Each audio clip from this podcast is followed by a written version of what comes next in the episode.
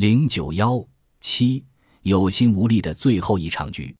很多时候，朱元璋盯着太子朱标那张温和的面庞，心底会掠过一阵悲凉。与其说此子是大明王朝未来的君主，倒不如说他更像是一个风度翩翩、情感丰沛、多愁善感的风流儒雅名士。或许自己本不该做下那么多严酷的事情。去迫使自己的接班人也成为像自己一样的威猛之君。很多时候，朱元璋会拿燕王朱棣与太子相比。从任何一方面来讲，燕王更符合朱元璋对自己接班人的要求，但燕王却令朱元璋很不放心。相反，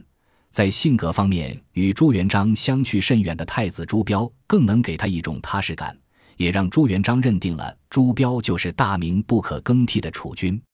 所以，不论采取什么手段，终极目标只有一个：让太子朱标成为他的接班人，成为像他一样可以威慑天下的帝王。有时候，朱元璋觉得自己很了不起，这些年宵衣干食，艰难育成，让天下又重新复归汉人之手，这样的功业几乎可以超越唐宗宋祖，在内心深处偶尔会生出舍我其谁的自得。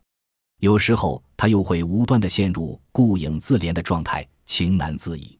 每天上朝前，他都会端详着镜子里的自己，满头白发，提醒日渐苍老的他，身为一国之君，威震四方，偶尔打个喷嚏也会化为满城风雨，令人措手不及。但上天赋予他的时间长度正在一天天地缩短，